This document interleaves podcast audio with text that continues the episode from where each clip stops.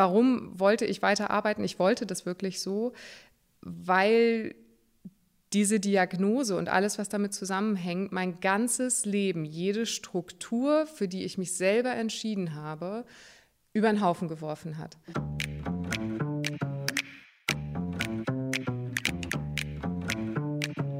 Willkommen zu MIDA, ein Podcast der Hamburger Unternehmensberatung Heikes und Carstens. Ich bin Lucy Kluth. Schön, dass ihr dabei seid. Einmal im Monat fragen wir hier Menschen aus der Arbeitswelt, was sie bewegt.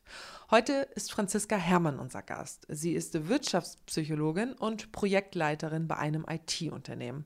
Im Podcast erzählt Franzi von ihrer schweren Krebskrankheit. Die Diagnose hat sie mit 34 Jahren bekommen. Wie ist das, wenn die Gesundheit einen plötzlich im Stich lässt? Inwiefern können wir aber auch durch solche belastenden Erfahrungen und schwierigen Emotionen auch wachsen und sogar unsere Resilienz trainieren. Außerdem erzählt uns Franzi von ihrem Wiedereinstieg ins Unternehmen und wie das auf Augenhöhe gelingen kann. Darüber habe ich mit ihr und mit Lena Vorwold aus dem Heikes und Carstens Team gesprochen. Und nun geht's los. Und ich begrüße Franziska Herrmann, die ich Franzi nennen darf. Hallo, schön, dass du da bist. Hallo, ich freue mich sehr, bei euch zu sein. Und aus dem Heikes und Carstens Team ist Lena dabei. Schön, dass du da bist. Hallo. Du bist ja noch ein relativ neues Gesicht, Lena, bei Heikes und Carstens. Was machst du da genau? Kannst du es ganz kurz noch sagen? Ich bin systemische Organisationsentwicklerin und begleite Organisationen von großen bis kleinen Teamthemen. Und wir sind im Moment auch viel in den Unternehmen mit äh, gesundheitsförderlicher Führung und auch Resilienztrainings unterwegs. Und Franzi, die ist heute so ein bisschen in einer Doppelrolle bei uns im Podcast. Auf der einen Seite hat Franzi eine Brustkrebserkrankung selbst erlebt und auf der anderen Seite arbeitet sie in einem IT-Unternehmen ähm, und ist dort für die betriebliche Gesundheitsförderung zuständig und perspektivisch für Wiedereingliederung. Das passt natürlich sehr gut thematisch. Ist das jetzt Zufall oder kam das jetzt durch deine Erkrankung? Letzteres. Also tatsächlich hätte ich diesen Weg wahrscheinlich nicht eingeschlagen, wenn ich nicht krank geworden wäre. Es ist, glaube ich, ein guter, ein guter Zufall, kann ein man so sagen. Zufall. Die Umstände haben es äh, so bedingt. Ich habe vorher als Projektleiterin gearbeitet, also in einem ganz anderen Bereich tatsächlich, auch inhaltlich. Und mache jetzt halt eben einen eher internen Job und kümmere mich jetzt nicht mehr um Projekte, sondern um meine KollegInnen, was ganz wunderbar ist also vorneweg richtig cool, dass du das erzählst, so offen. In welcher Lebensphase hat dich das erwischt? In einer sehr, sehr turbulenten. Also zum einen, die HörerInnen hören mich äh, ja nur und sehen mich nicht. Äh, ich bin mit 34 Jahren erkrankt. Das ist also auch statistisch gesehen ein Ausreißer zu meinen Ungunsten, kann zu man jung. ja sagen. Zu jung, richtig, genau. Es sind nur 5 Prozent aller Brustkrebserkrankten äh, überhaupt unter 40. Also das heißt, das muss man erst mal schaffen. Also 5 Prozent ist ohnehin schon mal nicht so gut. Und dann habe ich auch noch einen eher seltenen, äh, eine eher seltene und sehr, sehr aggressive Art von Brustkrebs ähm, gehabt, für die es nicht so wahnsinnig viele Behandlungsoptionen gibt, also zum Beispiel keine Hormontherapie, die häufig gemacht wird. Und dann ist es auch nicht genetisch bedingt. Also es mhm. ist tatsächlich einfach eine äh, sehr ungünstige Kombination von Faktoren, die auch nicht vorhersehbar war. Und es hat mich in einer äh, sehr turbulenten Lebensphase getroffen weil ich selber gerade mich von meinem damaligen Mann getrennt habe. Mittlerweile sind wir geschieden. Tatsächlich äh, in der gleichen Woche, in der ich die Diagnose bekommen habe, war unser Scheidungstermin. Oh, genau, also wenn es kommt, dann immer gleich richtig. Auf der anderen Seite muss ich sagen, bin ich ihm nach wie vor sehr, sehr dankbar, weil er zum Beispiel in der Zeit mich zum Krankenhaus gebracht hat und so weiter. Also auch ein schönes Beispiel vielleicht dafür, dass eben familiäre Bande äh, nicht immer unbedingt was mit dem Status, den man auf dem Papier hat, äh, zu tun haben und dass man natürlich aufeinander da sein kann, wenn man zum Beispiel feststellt, dass die Ehe zum Beispiel nicht funktioniert. Und da bin ich nach wie vor unglaublich dankbar dafür. Genau, und dann ist es ja so, dass diese Krankheit sowieso alles über den Haufen wirft, mhm. ähm, aus diversen Gründen, über die wir bestimmt auch gleich noch sprechen. Ja, und ansonsten war ich gerade so mittendrin in einer ambitionierten Lebensphase, ähm, war, war zu dem Zeitpunkt schon ein bisschen in dem Unternehmen, in dem ich auch arbeite, war eigentlich so dabei, mir Dinge neu aufzubauen. Hattest Ziele? Hat, er hatte Ziele, ja. Also es ist nicht so, als hätte ich heute keine nee, mehr, vielleicht andere. Aber genau, also für mich war, ich hatte andere Ziele. Für mich waren die Ambitionen viel karriereorientierter und eben so diese typischen Ambitionen, die viele Leute in ihren 30ern halt eben haben. Also zum Beispiel eine Führungsposition zu bekommen und halt eben ähm, mehr, mehr Verantwortung zu haben. Ähm, vielleicht auch irgendwie mehr Geld zu verdienen. Das war jetzt gar nicht so der Riesenmotivator für mich. Aber das war für mich sehr, sehr wichtig. Also ähm, einfach auch beruflich etwas darzustellen, wie man so schön sagt. Eine bewusst gewählte Formulierung, also bewusst provokativ, würde ja, ich jetzt mal sagen. Was, was, stellt man denn da, wenn man, äh, wenn man nicht nur in Anführungszeichen Mitarbeiter ist? Das vielleicht so zu dem Hintergrund. Und seitdem hat sich sehr, sehr viel verändert in meinem Leben. Gucken wir nochmal zurück auf die Zeit äh, der Diagnose. Mhm. Wie hat man das denn gemerkt? War das eine Routineuntersuchung? Oder? Nee, ich habe es tatsächlich selber gemerkt. Also ich kann dazu auch nur alle Frauen oder alle ähm, Personen, die halt eben Brüste haben von Natur aus, nur dazu auffordern, wirklich macht auch die Selbstuntersuchung. Es wird halt empfohlen, das einmal im Monat selber zu machen. Ähm, es geht schnell, es gibt ganz viele Videos und Bilder im Internet, ähm, die man kostenlos sich angucken kann, wie das geht und natürlich die Vorsorgeuntersuchung beim Frauenarzt. Ich habe es tatsächlich selber getastet. Ähm, einfach unter der Dusche. Also ich hatte, was sehr ungewöhnlich ist, Schmerzen in der Brust. Üblicherweise macht ein Tumor keine Schmerzen. Mhm. Das war bei mir eher die Raumforderung. Also der hat so viel Platz schon weggenommen, dass er dann irgendwann gedrückt hat. Genau, der ist halt sehr, sehr schnell gewachsen. Ich war drei Monate vorher bei der Vorsorge, wo nichts entdeckt wurde, vermutlich auch zu Recht. Mhm. Und habe dann selber einfach halt ja unter der Dusche gedacht, so, oh, ouch, da tut es gerade weh. Man fasst als Mensch eben dahin, wo es weh tut. Und dachte auch, oh, das ist irgendwie nicht gut. Das war vorher nicht da. Und habe dann dank des Internets halt auch das waren Feiertage, es war Pfingsten, ähm, trotzdem einen Termin für den ersten Arbeitstag nach Pfingsten machen können bei meinem Frauenarzt. Und dann ging so diese Diagnosemaschine an. Mhm. Dann hat es ein bisschen gedauert, so eine Woche ungefähr, bis ich dann nochmal bei einer Spezialistin war, beziehungsweise die in der Praxis war und äh, dann gesagt hat, hm, das sieht jetzt nicht so gut aus, ich schicke sie jetzt mal als Notfall ins Brustzentrum.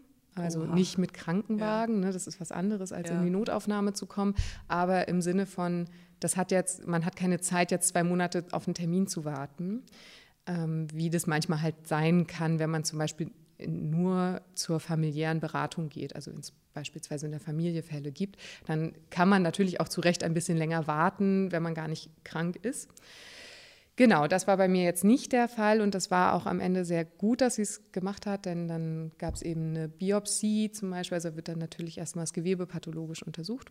Und dabei ist auch rausgekommen, dass es sich um eine sehr, sehr aggressive Art von Brustkrebs handelt, die Deswegen auch sehr schnell wächst. So, Entschuldigung. Richtig. Deswegen genau. ist der auch so schnell innerhalb von drei Monaten dann gewachsen. Genau, ja. Und dann kam erstmal die Diagnose selber, dass es auf jeden Fall Brustkrebs ist, zusammen schon mit einem Therapievorschlag.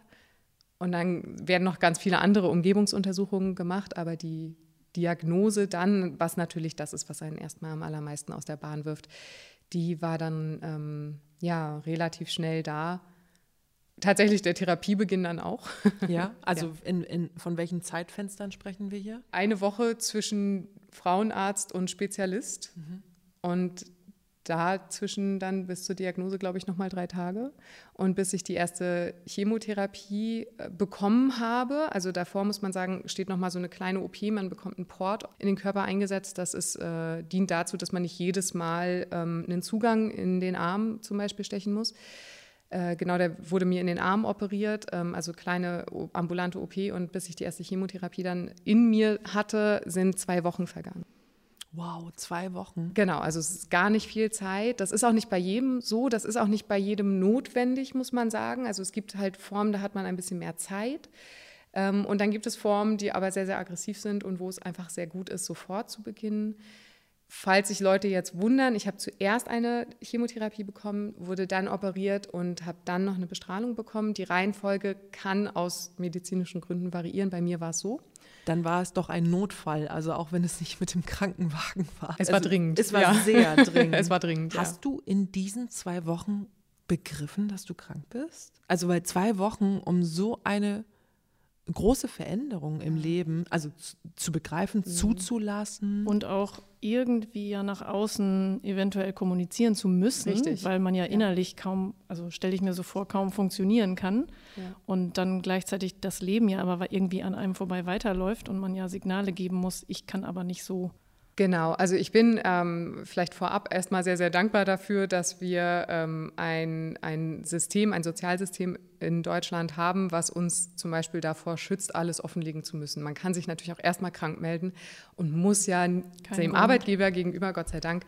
erstmal gar nichts sagen. Also man kann einfach sagen, ich bin krank, Punkt. Ob ich jetzt einen Bandscheibenvorfall habe oder Krebs, spielt tatsächlich erstmal keine Rolle. Mhm. Ähm, ich bin damit sehr, sehr offen umgegangen, weil es für mich in Ordnung war und ich das Gefühl hatte, ich habe da so einen Safe Space, wo ich das auch kommunizieren kann und auch weiß, dass äh, Vertraulichkeitslevel, also dass ich vielleicht meiner Führungskraft gegenüber ein ganz hohes Vertraulichkeitslevel habe und selber entscheiden kann, ob welchem Kollegen, welcher Kollegin ich das jetzt vielleicht dann ähm, privat erzähle.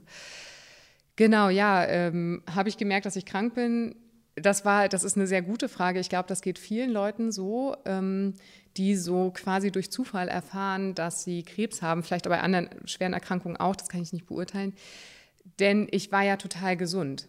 Also der Tag, an dem ich diesen Knoten getastet habe, äh, da war ich Bergsteigen vorher mit einer Freundin. Also ich war sehr fit. Ich war, hatte ein wunderschönes Wochenende in den Alpen.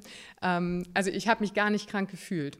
Mhm. Und das ist halt auch das Absurde, denn für mich, und ich glaube, das geht vielen Betroffenen so, dieses Krankheitsgefühl, dass man sich körperlich richtig krank fühlt, das kam ja erst durch die Therapie. Das, also die Chemotherapie setzt einem natürlich sehr zu und die macht ein richtig starkes Krankheitsgefühl, bei den meisten, bei mir auf jeden Fall. Ähm, ja, also Davor war es eher so, der Kopf sagt jetzt, okay, du bist krank und zwar lebensbedrohlich krank, aber du fühlst dich gar nicht so und das ist eine richtig komische, ein komisches Spannungsfeld. Ja, ich muss gerade daran denken, dass man ja auch sich vielleicht auch erst krank fühlt, wenn man in ein Krankenhaus geht und wenn man mehrere Tage hintereinander oder mehrere Wochen hintereinander mit Krankenhäusern und mit Ärztinnen zu tun hat, dann eben auch Du meinst, dass der Kopf so dann dass hinterherkommt. so ein bisschen hinterherhängt natürlich, ja. gerade weil, wie du sagst, weil man sich ja bis eben gerade noch gesund ja. gefühlt hat und auch gesund war ja eigentlich. Das muss ja nicht für ne? jeden so sein. Ja. Ne? Also das, es gibt natürlich auch ganz viele andere Fälle von Menschen, die fühlen sich sehr lange krank und wa warten dann darauf, bis irgendwer rausfindet, was mit ihnen nicht stimmt sozusagen oder ne, wo die Krankheit liegt. Bei mir war es aber eben so und ich glaube, das ist auch bei anderen häufig so. Wir bleiben einfach bei deinem Beispiel Genau, also heute, das genau. vielleicht so kleiner Disclaimer, weil ich weiß, wie emotional und auch wie triggernd das Thema sein kann.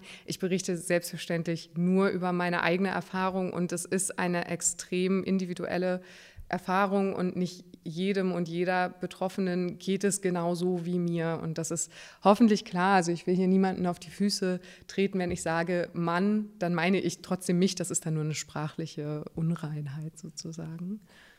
Wie ging es dir emotional? Ganz unterschiedlich. Ich würde sagen, alles. Die Antwort auf wie geht's dir war immer alles. Äh, sorry, wenn ich so lache, Alles dann liegt gut. das daran, dass ich einfach grundsätzlich ein positiver Mensch das bin. Merkt nicht man daran, nicht daran dass, äh, dass äh, mich das nicht mitnimmt und oder dass ich den Ernst der Lage verkenne. Also glaubt mir, ähm, auch liebe Hörerinnen, ähm, ich weiß, wie ernst das ist. Ähm, es ist einfach in dem Moment, also in, wirklich in dem Moment, wo ich da saß und diese wirklich fantastische Ärztin aus dem UKE hier in Hamburg ähm, mir diese Diagnose mitgeteilt hat, war ich erstmal in so einem Modus, den ich auch, ähm, auch interessanterweise über mein Berufsleben und Berufsausbildung äh, gelernt habe, erstmal in so einem totalen Aha. Also ne, ich, ich habe beispielsweise im Rettungsdienst gearbeitet und auch da ist man ja gewöhnt, okay, du bekommst Informationen, die ähm, bedeutend und überraschend sind und du musst irgendwie, du musst irgendwie handeln. Also nimm dir kurz Zeit, aber dann musst du irgendwie handeln. Und genau das war auch meine erste Reaktion. Das war so ein, sie hat mir gesagt, also wirklich buchstäblich, ähm, wir haben die Ergebnisse, ähm, es ist leider positiv, Sie haben Brustkrebs. Und dann gab es erstmal eine kurze Pause. Und mein erster Impuls, das habe ich auch zu ihr gesagt, ist, aha, das habe ich verstanden, wie geht es jetzt weiter? Und sie hat mir erstmal nicht geantwortet, was ich sehr gut finde, denn ihr war in dem Moment klar, was mir noch nicht klar war, dass da gleich eine riesen Emotionswelle kommt. Und natürlich ist die gekommen. Natürlich war ich total geschockt. Ähm, man weiß ja in dem ersten Moment gar nicht, was es bedeutet. Man, ich habe viele Fragen gestellt und viele Fragen natürlich auch gehabt und unter anderem auch die Frage, ähm, die zu Recht meistens auch ein Kloß im Hals beim Hörer auslöst, bei mir auch übrigens, muss ich jetzt sterben? Also es ist wirklich die Frage, überlebe ich das? Und wenn dann, wie lange? Und ist, ist das gerade eine Frage, die relevant ist? Also reden wir hier gerade von, muss ich meine Sachen in Ordnung bringen? Welche Chancen habe ich? Und es ist ein Riesenchaos. Ich glaube, die zweite Frage, die ich gestellt habe, ähm, war, werde ich meine Haare verlieren? Also da sieht man auch, wie die Flughöhe und die Prioritäten ähm, total durcheinander gehen, weil ich in dem Moment gar nicht in der Lage war, irgendwas zu sortieren. Und ich glaube, das muss man sich auch erlauben. Also das, da darf man auch nicht böse mit sich selber sein oder zu streng sein. Das ist okay, dass man komische Prioritäten hat oder dass man alle möglichen Fragen stellt. Und unabhängig davon, hey, das ist für eine junge Frau und für ganz viele andere Menschen auch natürlich ein richtig wichtiger Punkt, weil natürlich unser Aussehen ein Stück weit ähm, ein Abbild unserer Identität ist. Also so wie wir uns präsentieren, das ist ja nicht unwichtig. Genau, also das war natürlich Schock und Trauer und ähm, viel Unsicherheit. Wenn man jetzt Unsicherheit als Emotionen bezeichnen will, ist ein bisschen schwierig. Ja, und gleichzeitig auch so ein Verzweiflung einfach. Also viel wirklich auf dem sehr, sehr düsteren, schweren Emotionsspektrum, würde ich es mal nennen. Und es hat einen Augenblick gedauert, ähm, bis bei mir dann irgendwann, und da bin ich äh, meinem kleinen Selbst sehr dankbar für, äh, so, eine, so eine Trotzphase eingesetzt hat. Ich habe das immer genannt, so mein innerer Teenager. Mein innerer Teenager ist, äh, hat sich irgendwann gemeldet und hat gesagt, nein, ich lasse mich jetzt nicht fremdbestimmen. Das habe ich mein ganzes Leben lang nicht gemacht. Und das ist zwar, es hat sich mir angefühlt wie so ein Riesenberg in meinem Kopf. Ich bin so ein sehr visueller Denker. In meinem Kopf war das wie so ein, war diese Krankheit wie so ein großer, wütender Stier der so schnaubt und schäumt und mit den Hufen schart und so bereit ist anzugreifen. Und man weiß so, oh, oh. Ne, ist total klar, wenn man sich das jetzt mal vorstellt, so hat sich das für mich angefühlt. Und es fühlt sich vor allem total übermächtig an, weil total klar ist, ich habe dem erstmal wenig entgegenzusetzen. Und das fühlt sich erstmal taub an, aber dann irgendwann kam eben dieser kleine, trotzige, bockige Teenager, der gesagt hat, nein, so, ich, ich gebe jetzt hier auch nicht irgendwie einfach auf. Und das war, glaube ich, sehr, sehr gut. Also dem, meinem inneren Teenager bin ich sehr dankbar dafür und habe ihr dann auch sehr gerne die Oberhand überlassen. Und dann war eher auch sowas wie Trotz und Angriffslust und, ähm, und natürlich Optimismus dahinter. Denn ähm, man ist ja nicht trotzig und setzt sich irgendwas entgegen, wenn man nicht irgendwie zumindest ein unbestimmtes Gefühl hat von das wird wieder. Das ist ja auch nicht nur Trotz, sondern ja auch ähm, Kampfeslust. Richtig, Kampfgeist, genau. Um Im positivsten Sinne. Kämpfen. Ja, ja, richtig, genau. Und da bin ich, ähm, ja, da bin ich sehr, sehr dankbar dafür. Und äh, ja, bin auch sehr dankbar dafür, muss ich sagen, dass ich all diese Dinge gut reflektieren konnte, weil ich eine ganz hervorragende psychoonkologische Unterstützung hatte. Vielleicht, wenn man nicht weiß, was das bedeutet, das sind ähm, PsychologInnen, die sich auf onkologische, also Krebspatienten spezialisieren und einem in meinem Fall begleitend zur Therapie halt zur Seite stehen. Und ich kann es nur jedem empfehlen. das ist kein, keine Selbstverständlichkeit. Das ist keine Selbstverständlichkeit. Muss man das erfragen oder wird das angeboten und ich man glaube, kann zugreifen? Mhm, ich glaube, das kommt darauf an, wo man in Behandlung ist. Ähm, ich war ja im Universitätsklinikum in Behandlung und ich habe, ich bin ja selber Wirtschaftspsychologin, also halt ähm, natürlich arbeite ich nicht in der Therapie, aber ich bin eben trotzdem Psychologin und habe da vielleicht auch einen sehr niederschwelligen Zugang zu. Ich habe es tatsächlich in diesem Gespräch, wo ich die Diagnose erfahren habe, habe ich gefragt, gibt es die Möglichkeit, psychologische Unterstützung zu bekommen? Und wurde dann darüber informiert, ja, gibt es. Und hier in Hamburg am Uniklinikum ist es auch so, dass man das fast schon, ich nenne es jetzt mal automatisiert bekommen kann. Ist natürlich freiwillig. So, und ähm, es, ich glaube, sie hätten es mir auch ohnehin angeboten, wenn ich nicht schon sehr voreilig danach gefragt hätte. Nicht, weil ich das Gefühl hatte, oh Gott, ich bin jetzt suizidal oder sowas. Es ist auch wichtig, das abzufragen, denn auch das wäre eine irgendwie verständliche Reaktion, äh, sondern weil ich das Gefühl hatte, ich ähm, möchte gern jemanden an meiner Seite haben. Und ich war total dankbar dafür, eben genau diese Dinge zu reflektieren. Denn dieses Wie geht es mir eigentlich, ist ja eine Frage, die wir uns alle ab und zu mal stellen sollten. Und so der Zugang zu der eigenen Gefühlswelt ist ja gar nicht so selbstverständlich. Und das betrifft jetzt überhaupt nicht nur Menschen, die krank sind, sondern das betrifft uns alle, auch in der Arbeitswelt. Ja. Es ist manchmal schwer zu unterscheiden, ähm, was fühle ich eigentlich gerade. Und das hat mir sehr geholfen, dabei halt jemanden, so einen Sparringspartner an der Seite zu haben, ähm, Genau. Und all diese Emotionen auch zuzulassen. Also man sagt ja immer so schön, Gefühle wollen gefühlt werden. Und manchmal ist das eben auch gut so, denn es gibt ja Gefühle, die möchte man unterdrücken. Und bei der Frage, wie ging es dir während dieser Zeit, ist wirklich die Antwort bunt und äh, die meiste Zeit natürlich nicht so gut. Aber ich hatte auch ein Gefühl, wie noch nie in meinem Leben, von großer Hoffnung und großer Zuversicht. Aber das ist ein spannendes Gemisch und auch Spektrum. Auch beim Thema Resilienz finde ich immer wieder faszinierend, dass einmal dieser Optimismus eine wichtige Säule davon ist, ähm, aber auch mit vermeintlich negativen Gefühlen, weil ich dieses Wort eigentlich ungern benutze, die aktiv zu begrüßen ja. und sich ja, bildlich vor den Tisch, auf den Tisch zu legen und zu sagen, was habe ich da? Denn die wollen ja etwas signalisieren, ein Bedürfnis und sei es Trauer oder Wut. Und wenn, wenn man ein Gespür dafür bekommt, was die mir sagen wollen und ich dann überlege, was tut mir jetzt gut, mit denen umzugehen, daraus kann sich eine Stärke entwickeln. Ähm, aber faszinierenderweise beim Thema Resilienz geht man davon aus, dass eben Optimismus gleichzeitig passieren kann und auch wichtig ist oder auch eine wichtige Komponente ist und äh, genauso wie das Annehmen von, von diesen schwierigen Gefühlen ähm, und damit einen Umgang zu finden und auch zu sagen, ich habe den Ownership auch für diese Gefühle. Ich bin da kein, kein Opfer von, sondern ich kann aktiv, ähm, weil sie meine sind, damit was machen.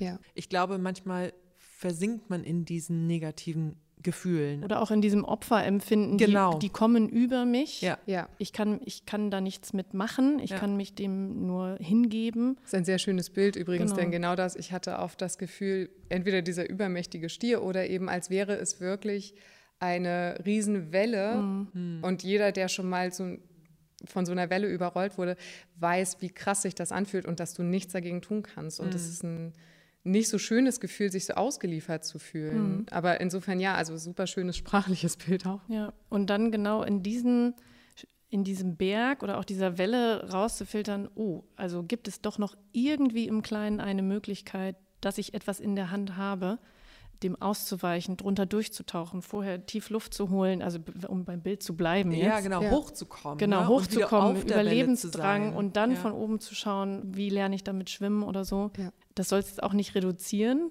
von der, von der Masse der Gefühle. Man kann sich ja auch schlecht fühlen. Also genau. man, ich finde, es ist ja ganz wichtig, dass man diese Gefühle annimmt. Ja. So. Und wenn man, was man lernen muss, eben sie zu sortieren. Ich finde immer so die Schultern so einzurollen. Wisst ihr, das ist ja auch so ein ja. Bild ja. von sich klein zu fühlen. Und das, jeder wird das schon mal erlebt haben, dass er gefühlt, oh mein Gott, das überrollt mich jetzt wirklich und ich werde klein und so. Und die große Kunst der Resilienz ist für mich, sich wieder gerade zu machen ja. oder auch hoch aufzutauchen und das zu wollen. Ja, spannenderweise auch, was du gerade mit deiner Körperhaltung ausdrückst, was ja nur wir sehen, aber so positive oder schöne Gefühle, die, da, da wächst man mit in der ja. Körperhaltung oder die trägt man auch stolz mit sich rum und diese vermeintlich schwierigeren, ich bleibe jetzt auch mhm. dabei, weil ich negativ nicht mag, aber da wird man eher kleiner oder versucht, manche Menschen versuchen die dann zu vertuschen oder sei es vor verdrängen. sich selbst zu verdrängen, ja. ähm, aber so aktiv zu sagen, ich gehe mit Neugier auf die zu, so schwierig das auch ist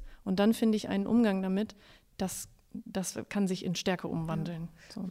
Ich finde das ein total schönes Bild, ähm, auch buchstäblich, denn ich habe dieses, ne, dieses Bild von diesem wütenden Stier. Das fühlte sich natürlich schwer an, aber ich weiß nicht, wer von euch äh, eine Statue aus New York kennt. Das Fearless Girl.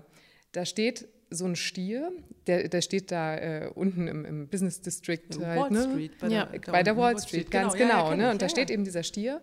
Und davor, das ist so eine große Bronzestatue, steht ein kleines Mädchen. Und, das, äh, und die macht sich eben gerade, die macht mhm. sich so Superheldenpose. Ne? Also die Brust kommt raus und man sieht so, wie ihr Rock und ihre Haare so wegwehen äh, Ausrichtung von diesem Stier. Ja. Aber sie steht eben so vieles davor. Und genau dieses Bild hat mir total geholfen. Ich hatte das zu der Zeit einfach auf meinem Sperrbildschirm von Handy, vom Handy. Ich habe das an meinen Badezimmerspiegel geklebt, weil das war für mich so, ein, ähm, so eine visuelle Hilfe, zu sagen so, hey, ja, mach dich gerade. Mhm. Wie müssen wir uns vorstellen, du hast innerhalb von zwei Wochen, also oder nach zwei Wochen dann auch mit der Chemotherapie angefangen, ja. dann irgendwann mit der Bestrahlung. Wie lange hast du denn noch gearbeitet? Also ich habe insgesamt fünf Monate lang eine Chemotherapie bekommen. Ich habe am Anfang in der Zeit noch gearbeitet, genau, weil ich das wollte, muss man dazu ich sagen. gerade fragen, ja. warum? Genau. Warum? Warum? Ja, ich weiß, dass das äh, schwer verständlich ist und ich ähm, weiß auch, dass es ist eine total individuelle Entscheidung. Warum wollte ich weiter arbeiten? Ich wollte das wirklich so, weil diese Diagnose und alles, was damit zusammenhängt, mein ganzes Leben, jede Struktur, für die ich mich selber entschieden habe, über den Haufen geworfen hat. Das ist wirklich wie so eine große Abrissbirne einmal durch den Ort, die Stadt meines Lebens durchgefegt und hat alle, alle Straßen, alle Wände irgendwie eingerissen. Und was weshalb ich gerne weiterarbeiten wollte, war tatsächlich einfach nur, weil es ein Stück weit Struktur ist und Normalität ist in einer Welt, die gerade gar nicht mehr normal ist. Und auch Selbstbestimmung ein Stück, Richtig. dass du noch was in der Hand hast, Absolut. entscheiden kannst. Ganz genau. Also das Gefühl, ich kann hier selber noch irgendetwas tun. Denn auch diese, ich bin natürlich dankbar dafür, dass man durch dieses medizinische System dann so durchgeschleust wird. Also ab der ab der Diagnose ist es so, für mich gewesen. Ich habe mich gefühlt so ein bisschen wie so ein Werkstück in so einer Fabrik, was so übers Fließband rollt und von der Station an die Station und weitergereicht wird. Und einerseits war das gut, denn ich hätte nichts davon entscheiden können, unabhängig davon, dass ich natürlich kein Onkologe bin. Und das ist ja nicht mal nur ein Onkologe, sondern das ist ein sehr interdisziplinäres Team von Ärzten. Und das ist einerseits gut und andererseits fühlt man sich sehr, sehr fremdbestimmt dadurch. Und gleichzeitig ist es dann okay, bestimmte Dinge gehen halt auch einfach nicht mehr. Zum Beispiel, wenn man sie nicht mehr kann. Ich bin ja sehr, sehr sportlich. Ich arbeite eben ja auch in Teilzeit als Fitnesstrainerin und auch als Yogalehrerin. Und ähm, auch die Körperlichkeit ist mir sehr, sehr wichtig. Das ist ein großer Teil meines Lebens, dessen, was mir Spaß macht, womit ich gerne meine Zeit äh, fülle. Und auch das geht natürlich nicht mehr ganz so, wie es, äh, wie es geht ähm, oder wie es vorher ging. Und genau, es ist einfach ein Stück weit Selbstbestimmung zu sagen, ja, aber ich möchte ein bisschen diese Struktur. Ich möchte nicht, und das ist jetzt überspitzt gesagt, den ganzen Tag lang zu Hause auf meiner Couch sitzen, mir überlegen, was mir gerade wehtut. Und mhm. das ist eine Menge, was einem gerade wehtut in der Zeit. Dazu muss man vielleicht verstehen, dass ähm, so gut bestimmte ähm, Therapieansätze auch sind, nicht Chemotherapie, nur einfach Medikamente sind, die Zellen töten. Und natürlich auch Gute. Zellen, genau, die gar nicht beabsichtigt sind. Was übrigens der Grund ist, warum einem beispielsweise dann äh, in der Regel, nicht immer, aber in meinem Fall ähm, auch die Haare ausfallen. Ähm, weil halt alle Zellen, die sich schnell teilen, besonders empfänglich sind für Chemotherapie. Und das ist gut, denn Tumorzellen gehören genau dazu und deswegen funktioniert es ja. Aber eben Schleimhautzellen, Haarzellen und so, die teilen sich eben auch sehr viel schneller als halt eben andere Zellen, also Knochenzellen zum Beispiel. Und genau das ist der Grund, warum einem eben tatsächlich alles Mögliche wehtut, denn der ganze Körper ist halt davon betroffen. Es ist leider noch nicht möglich, zumindest bei dieser Erkrankung noch nicht so gezielt, so gezielt ähm, therapieren zu können mit Medikamenten. Ich habe auch noch eine Immuntherapie bekommen. Das ist eine sehr äh, innovative Therapie und äh, für die ich natürlich auch total dankbar bin. Aber ich habe beispielsweise, und das ist eine Nebenwirkung, die passieren kann, halt Rheuma entwickelt. Rheuma ist ja eine Autoimmunerkrankung mhm. und diese Immuntherapie, die sorgt halt dafür oder kann im schlechtesten Fall dafür sorgen, dass das Immunsystem überschießt und sich gegen Strukturen wendet, ähm, gegen die es sich gar nicht wenden soll. Und in meinem Fall war es eben so, dass ich dadurch ähm, ein Gott sei Dank wieder vergangenes Rheuma entwickelt habe. Also ah, okay. es ist, äh, hat sich mhm. wieder zurückgebildet. Genau, und das ist eben eine Nebenwirkung, die man natürlich in Kauf nimmt, die ich natürlich gerne, äh, gerne nicht, aber die ich natürlich in Kauf genommen habe. Aber äh, ich glaube, jeder, der, der äh, Rheuma hat, kann, wird mir zustimmen, das ist wirklich nicht lustig und das tut ganz schön weh. Also ich habe morgens so 20 Minuten gebraucht, bevor ich eine Faust machen konnte, weil meine Finger so steif waren. Ähm, ich konnte mich nicht mehr hinknien oder wenn ich gekniet habe, dann musste ich mich mit den Armen wieder abdrücken. Und nochmal, ich bin Fitnesstrainerin, eine Kniebeuge zu machen, äh, ist eigentlich jetzt äh, keine große Herausforderung für mich. Und das war es aber auf einmal. Mhm. Und das nur so als Beispiel dafür. Ja wie unglaublich viel sich halt ändert und warum man dann dankbar ist, wenn sich irgendetwas noch normal anfühlt. Und hast du dann von zu Hause aus gearbeitet oder bist du noch ins Büro gegangen? Also war dir das mhm. wichtig, irgendwie noch rauszugehen dann auch? Oder auch vielleicht nicht, weil dich, weil du dich optisch eben auch verändert hast? Ja. Genau, am Anfang ja noch gar nicht. Also das ähm, äh, hat bei mir so drei Wochen gedauert, bis meine Haare ausgefallen sind. Also am Anfang, da ist so ein bisschen der große Zwiespalt auch, es geht einem schon ziemlich schlecht, aber man sieht, äh, man sieht es noch nicht. Einerseits gut und andererseits äh, schlecht. Ich habe auch von zu Hause gearbeitet, aber ich bin auch äh, mit Absicht ins Büro gegangen. Also so wie es Corona bedingt halt eben ging. Man muss ja auch sagen, das Ganze ist mitten in der Pandemie auch passiert. Ah, okay. mhm. Es gab halt also auch da noch äh, natürlich Einschränkungen, aber es war eben möglich aufgrund der geringen Auslastung halt eben, dass ich ins Büro gehen konnte. Und mir ging es auch gesundheitlich, also von meinem Immunsystem äh, her, noch gut genug, um mich unter Menschen wagen mhm. zu können. Auch das ist nicht immer Stimmt. und war auch bei mir nicht zu jedem Zeitpunkt noch der Fall. Aber genau, ich wollte eben auch ins Büro, auch um einfach was anderes zu sehen. Um vielleicht andere Leute zu sehen, aber auch einfach um äh, woanders zu sitzen und eben in dieser Umgebung, die mich natürlich auch abgelenkt hat. Und natürlich ist es ein Coping-Mechanismus. Und natürlich ist es ein Stück weit auch eine Verdrängung, aber manchmal braucht man eben auch das. Und ich bin auch so ein bisschen der Meinung, das ist ja noch eine sehr milde Form von vielleicht ähm, sich ablenken und verdrängen. Natürlich muss man sich damit auseinandersetzen, was gerade passiert. Aber manchmal darf man sich auch einfach ablenken und manchmal braucht man auch wenigstens so was wie eine Art Pause mental. Ja. Und mir, ich wollte das auch immer hören. Ich wollte auch immer von allen Leuten hören, was sie gerade beschäftigt. So, was weiß ich was, oh, mein Computer macht gerade kein Update oder mein Chef war irgendwie gemein zu mir oder sowas halt. Weißt du, äh, die Leute packen einen immer so in Watte und haben mhm. mal gesagt, oh, ich will dich gar nicht mit meinem Problem belästigen. Und ich war mir so, nein, erzählt mir das alles. Geht ich will eure Normalität haben. Ich saug jetzt eure Normalität auf, weil meine gerade weg ist. Schön. Dann wird auch das äh, fehlende Druckerpapier auf einmal interessant. Super. ja, aber ich finde das ein ganz spannendes Thema, weil aus einer Kolleginnenperspektive die Hemmschwelle vielleicht ja höher wird, diese Normalität in deinem äh, Umfeld so größer zu machen oder zuzulassen. Und auch das ist natürlich immer sehr individuell, Total. Ne, wie die Betroffenen das wünschen. Aber überhaupt, dass das mal so ausgesprochen wird und vielleicht auch ja mal so einen Anreiz gibt, darüber nachzudenken und das vielleicht dann auch mit der jeweiligen Person einfach transparent zu besprechen. Was wünschst du, was brauchst du? Wie können wir dich eben mit diesem Arbeitsumfeld auch unterstützen? Und Absolut. sei es mit dieser Normalität, dass ich mich über den Drucker aufrege. Absolut. Und genau, ich finde, das ist auch total klasse, wie du das sagst, denn ich glaube, das ist das Allerwichtigste. Natürlich sind Menschen unsicher, wenn sie jemandem begegnen, der gerade in so einem Ausnahmezustand ist. Aber genau das finde ich total wichtig. Fragt die Person. Ich wollte das so.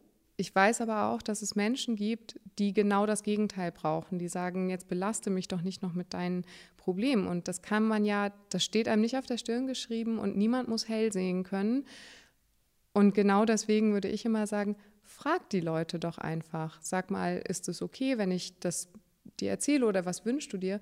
Und idealerweise passiert es auch auf einer institutionellen Ebene, nämlich dass die Organisation, in der man eben arbeitet, einen genau da begleitet. Und ich hatte jetzt wirklich das große, große Glück, dass ähm, mein Arbeitgeber genau das getan hat, dass sie gesagt haben, okay, wir wollen dich unterstützen, sag uns, was du brauchst.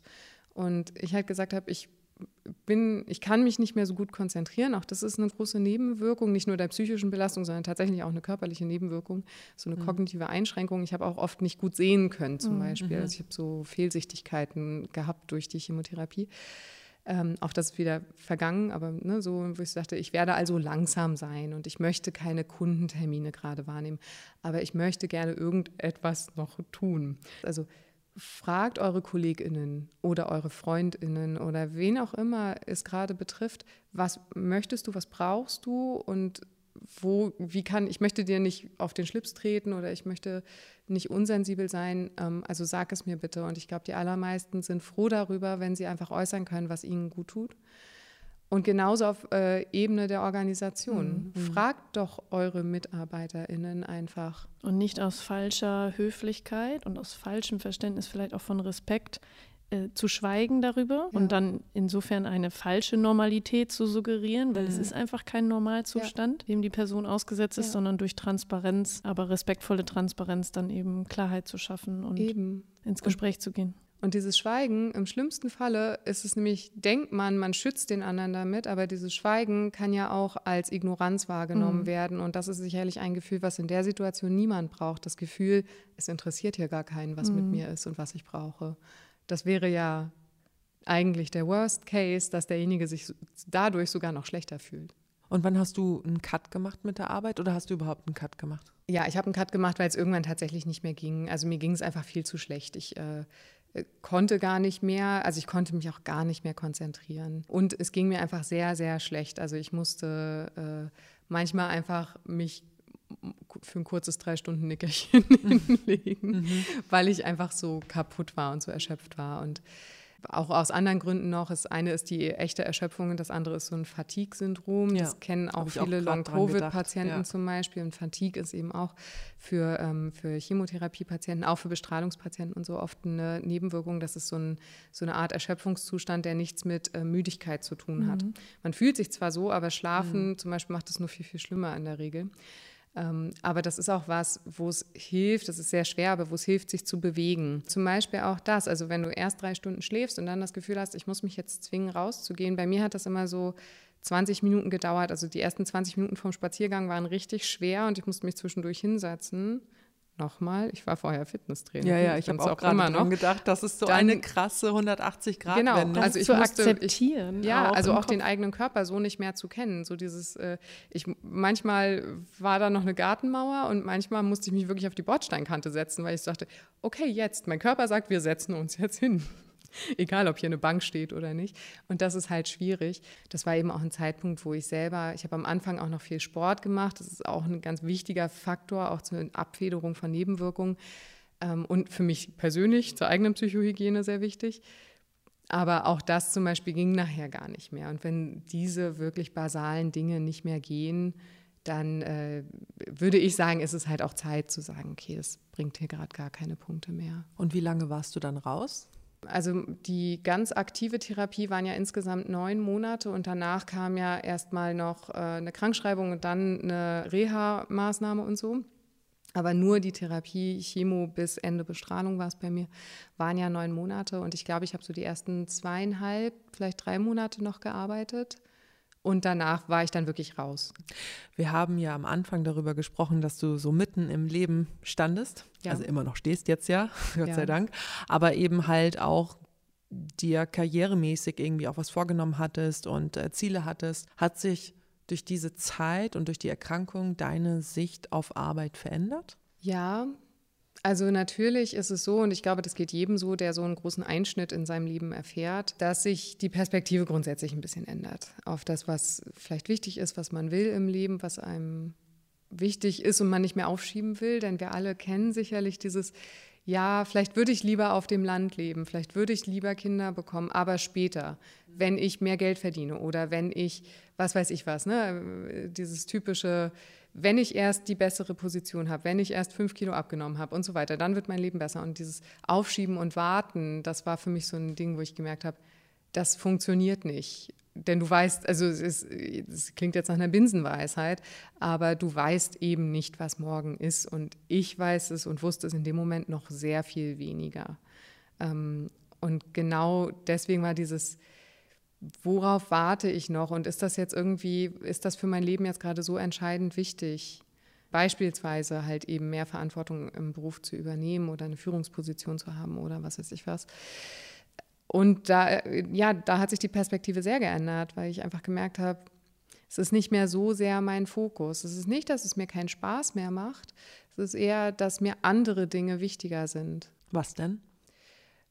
Beispielsweise Dinge zu machen, die mir noch mehr Spaß machen, mit denen man aber leider nicht äh, so gut sein Leben bestreiten kann, weshalb ich halt zum Beispiel danach auch meine Stunden in meinem Angestelltenverhältnis reduziert habe und halt mehr Stunden in der Selbstständigkeit verbringe. Als Yoga- und Fitnesslehrerin. Richtig, genau, ja. Um zum Beispiel das zu machen, was mir mehr Spaß macht, aber auch um mehr Zeit zu haben für natürlich Familie, Freunde, mein Soziales Umfeld. Und äh, ja, eine Sache, die sich zum Beispiel bei mir geändert hat und am Anfang sehr zeitintensiv ist, äh, ist, dass ich äh, gesagt habe, ich wollte immer schon einen Hund haben und habe dann irgendwann äh, relativ schnell nach der Diagnose gesagt, ich mache das jetzt und bin total happy. Aber ich hatte dann eben neben, während ich Chemotherapie bekommen habe, auch noch einen Welpen zu Hause.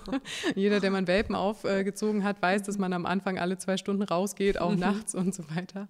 Und wenn es einem dann körperlich schwer äh, fällt, überhaupt aufzustehen, ist das vielleicht noch mal ein Stück weit anstrengender, aber auch eine hervorragende Ablenkung. Und äh, ja, nichts auf der Welt, glaube ich, hat mich so sehr aufgemuntert wie dieser kleine Clown, den ich mir da ins Haus geholt habe.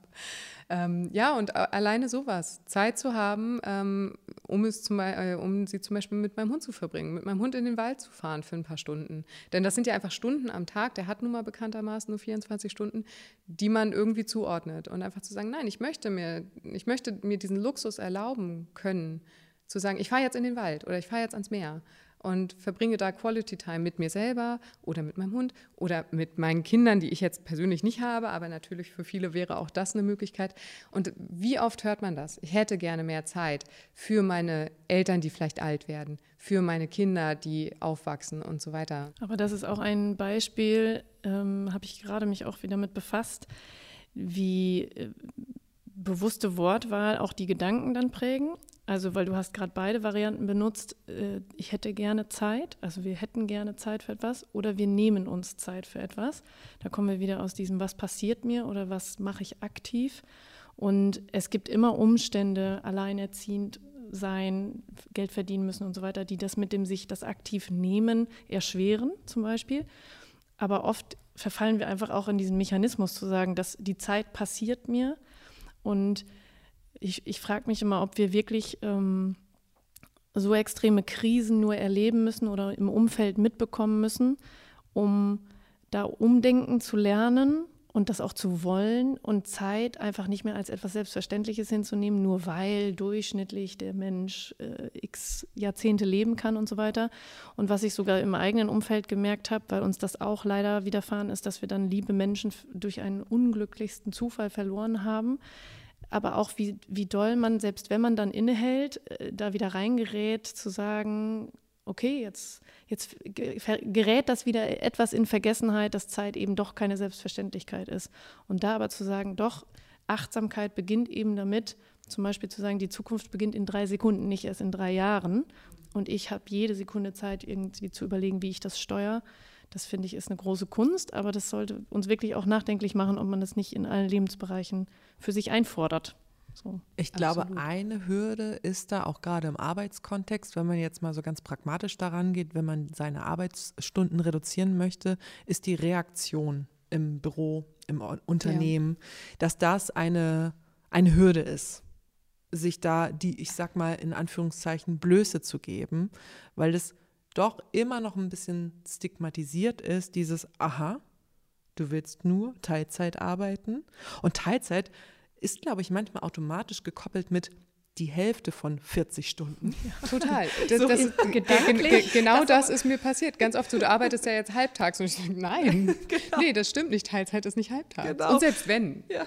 Wäre es übrigens auch nicht schlimm. Wäre es auch nicht schlimm, aber ganz oft ist ja Teilzeit, so, das sind ja 30 Stunden. ja, weil das Pendant ist voll. Mhm, vollwertig, genau. Vollzeit. Genau, es ist also auch ich wäre auch sehr Note. dafür, dass wir sagen, einfach, man kann sagen, wie viele Wochenstunden man arbeitet oder mhm. ich arbeite einfach so, ich leiste meinen Beitrag.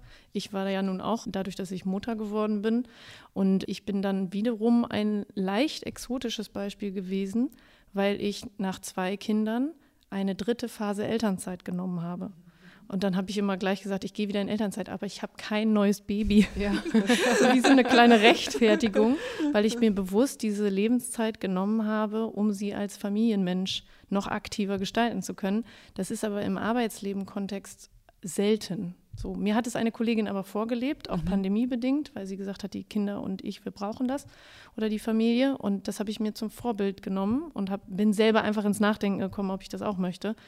Und trotz all dieser Reaktionen, die einfach kommen, weil es ist was Ungewohntes oder es wird immer mit Elternzeit wird auch schon wieder mit bestimmten Sachen verknüpft mhm. im Kopf, habe ich das für mich äh, ja eingefordert und umgesetzt so und Ja. es nie bereut. Ganz wichtig, bis zum achten Lebensjahr der Kinder, glaube ich. Genau, ne? kann, jeder Elternteil drei Jahre. drei Jahre insgesamt. Das ist natürlich auch eine unbezahlte Ja. Phase dann äh, zu einem späteren Zeitpunkt, weil nur in dem ersten Lebensjahr das quasi bezahlt mit Elterngeld ist.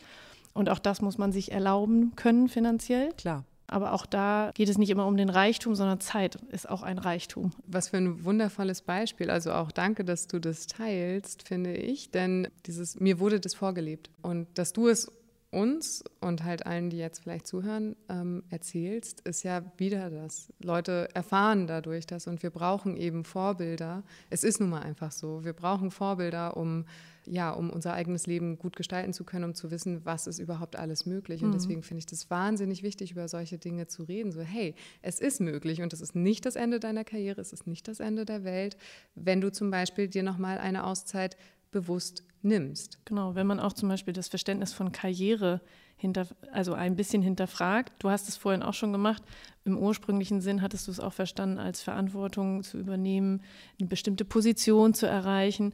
Und ich habe relativ früh in meinem Berufsleben angefangen, Karriere ganz anders für mich zu definieren, aber auch nur, weil ich dazu inspiriert wurde, durch Literatur oder was auch immer, einfach zu denken, das ist keine Leiter für mich, das ist wie ein Spinnennetz, wo drin ich mich bewege, nach links, rechts, alle Richtungen und wo ich immer was dazu lernen kann und dadurch eine Kompetenzvielfalt aufbaue oder auch was bewegen und bewirken kann.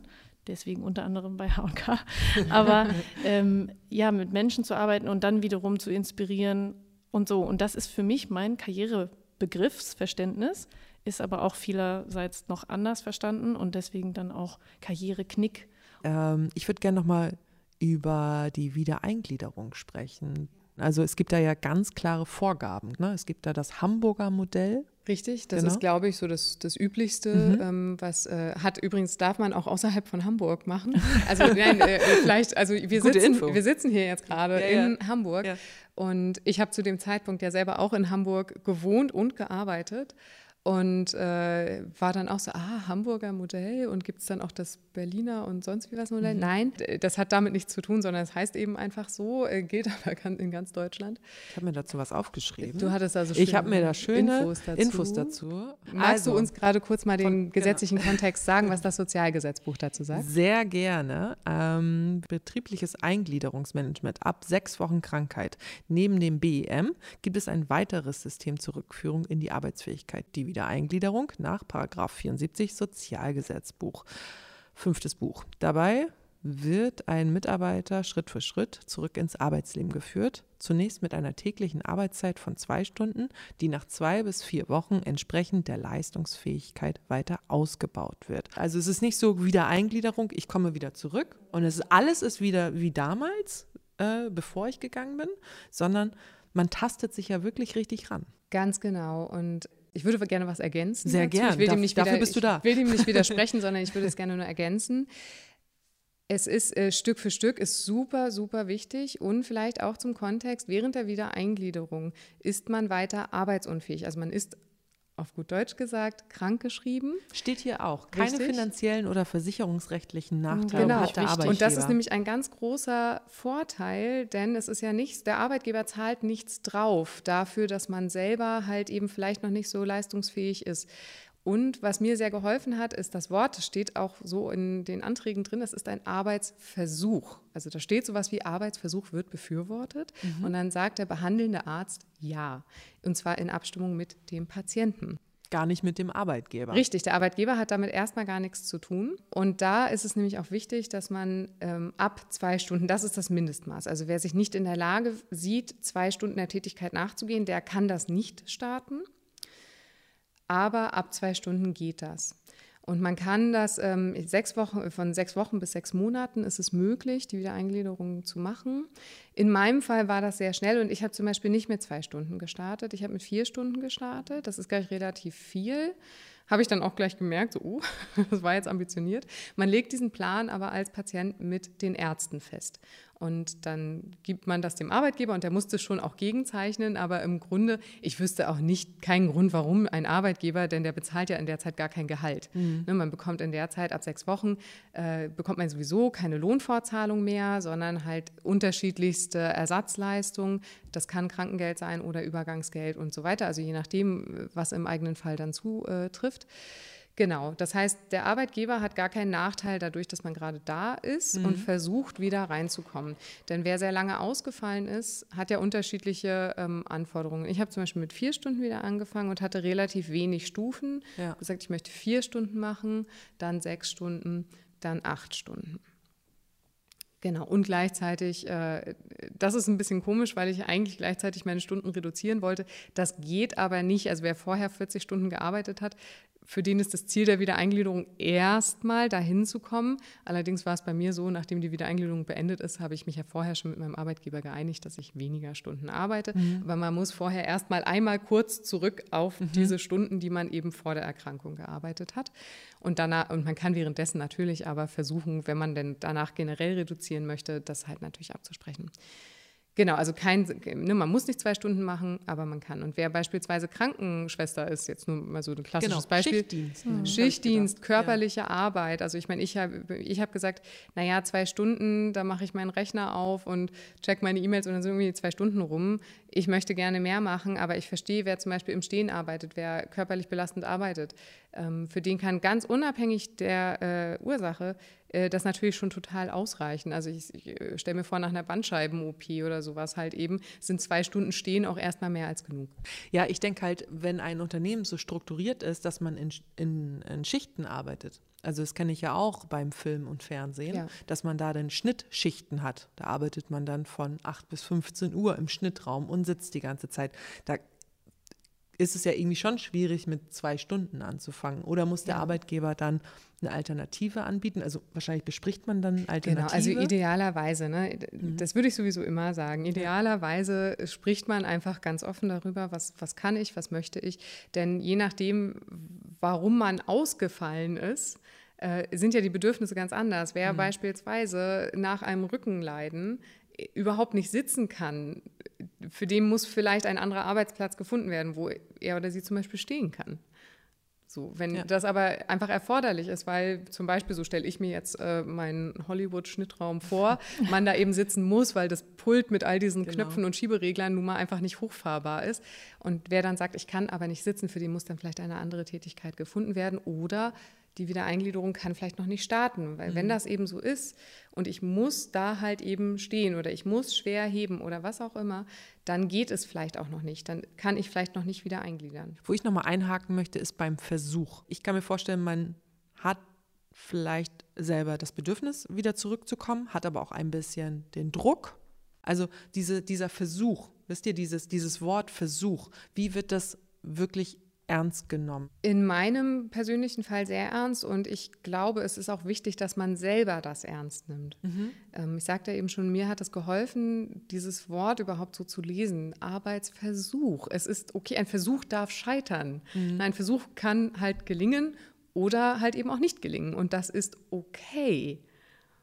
Und da möchte ich mal einen ganz, ganz großen Punkt und dreimal unterstreichen halt mhm. dazu fügen. Das ist in Ordnung, ein Versuch und das ist auch möglich in der Wiedereingliederung zu sagen, ich arbeite zwei Stunden und stelle vielleicht fest, ich kann das noch nicht. Mhm. Oder ich arbeite zwei Stunden, das ist super und erhöhe auf vier Stunden und merke, oh, vier Stunden geht noch nicht. Du darfst wieder zurückgehen. Ne, das, also das, das ist möglich und das ist in Ordnung. Und ich glaube, sich da einfach frei von, dem, von diesem Druck zu machen, es zumindest zu versuchen und zu sagen, ja, aber ich bekomme gerade gar keinen Lohn. Also mhm. ne, wenn man es jetzt mal ähm, überspitzt sagen möchte, mein Arbeitgeber bekommt ja diese Zeit gerade geschenkt, denn er zahlt mir gerade gar kein Gehalt. Natürlich Materialien Klar. und so weiter. Ne? Das stimmt nicht ganz, aber ganz vereinfacht gesagt ist es ja wirklich, dieser Versuch tut ja eigentlich gerade keinem weh. Und das heißt, auch die Erwartungen kann man ruhig ein bisschen runterfahren. Und ich glaube, das ist ganz, ganz wichtig, diese Erfahrungen und diese Erwartungen halt eben wirklich auch runterzufahren. Und auch aus, also ich könnte mir vorstellen, dass da viele implizite Erwartungen ja. an sich selbst, an wie die Arbeitswelt funktioniert, also Stichwort funktionieren. Wir funktionieren im Arbeitsleben oft und dann immer ganz oder gar nicht Entscheidungen und sich zu erlauben, zu sagen, im Moment kann ich nicht mit voller Kraft. Und das ist richtig so, weil das ist auch dann die, die verantwortungsvoll, der verantwortungsvolle Umgang mit mir selbst, ja. ähm, sich das aber auch zu erlauben. Ich finde es unglaublich wichtig, dass du dieses Wort Versuch oder auch generell, dass das heute so viel angesprochen wird, weil sei es, dass das Umfeld drumherum, auch das Kollegium, das vielleicht gar nicht so weiß von der von wie das Thema transparent gemacht wird, sondern denkt, ja, der ist, der oder die ist jetzt wieder da. Mhm. Und dann wird es vielleicht auch, auch vielleicht nur implizit äh, als eine Schwäche oder nicht voll funktionsfähig ja. wahrgenommen. Und dann müssen sich die anderen, das Umfeld muss sich ja auch darauf einstellen und umdenken. Und das so transparent auch zu machen. Und ich finde, das ist auch nochmal wichtig für, du hast das jetzt heute ganz viel immer als ganzheitliche Einheit deine Gesundheit äh, thematisiert und betrachtet. Ja. Also mentale und körperliche Gesundheit. Aber, aber viele trennen das ja oft leider viel mehr. Also entweder hat man eine körperliche Krankheit. Du hast ganz viel auch äh, angesprochen, was das mit deiner Psyche gemacht hat. Hast das manchmal sogar als erstes genannt, was ich sehr ja. super finde. Und manche sagen vielleicht, ich habe nur eine psychische Erkrankung und muss damit vielleicht auch wieder in den Beruf zurückfinden. Äh, und da dann auch zu sagen, auch da ist schrittweise unglaublich wichtig. Ja. Und äh, dann darüber zu sprechen, was kann ich leisten, aber auch auf dem Level. Also was kann ich und möchte ich leisten, weniger thematisieren, aus welchen Gründen und aus, welcher, aus welchem Krankheitsbild, aber welche Auswirkungen hat das körperlich und mental für mich fand ich heute ein Learning auch, was du sagst, ähm, bei dir in der Krankheitsphase hat das auch zu Seheinschränkungen und auch Konzentrationsschwächen und so weiter geführt, was man vielleicht auch sonst Konzentrationsschwächen auch genauso bei psychischer Erkrankung sagen könnte. Natürlich. Mhm. So, und es geht dann gar nicht darum, was war die Ursprungsquelle, sondern was ist die körperliche oder Auswirkung im ja. Arbeitsumfeld. Und dann zu sagen, schrittweise ist unglaublich wichtig. Ich habe es im eigenen Umfeld erlebt, wenn sich jemand übernommen hat und dieses von 0 auf 100 auch aus dem, wie es auf andere wirkt und was man damit nicht transparent machen ja. muss, was man vorher hatte, vielleicht. Ja. Und das aber einfach ein Rückfall auch wieder ja, begünstigen kann. Franzi, Lena, wir sind am Ende. Wir haben sehr, sehr, sehr viel aufgenommen.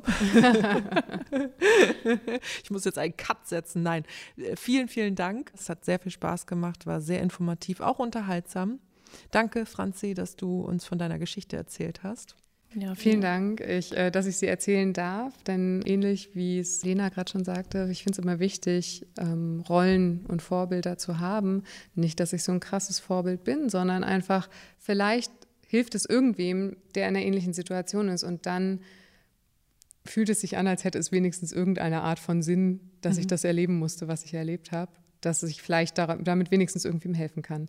Und deswegen vielen, vielen Dank, dass ich das teilen darf bei euch. Sehr gerne und du darfst natürlich gerne wiederkommen. Ja, immer wieder. immer wieder. Auch dir, danke schön, Lena, dass du da warst. Danke, Lucy. Das war Mida. Schön, dass ihr dabei wart. Abonniert doch gerne unseren Podcast und teilt die Folgen. Freuen wir uns sehr drüber. Ihr findet Heikes und Carstens auch auf LinkedIn und Instagram oder schaut doch mal direkt auf die Homepage heikes-carstens.de. Ich bin Lucy Kluth bis zum nächsten Mal.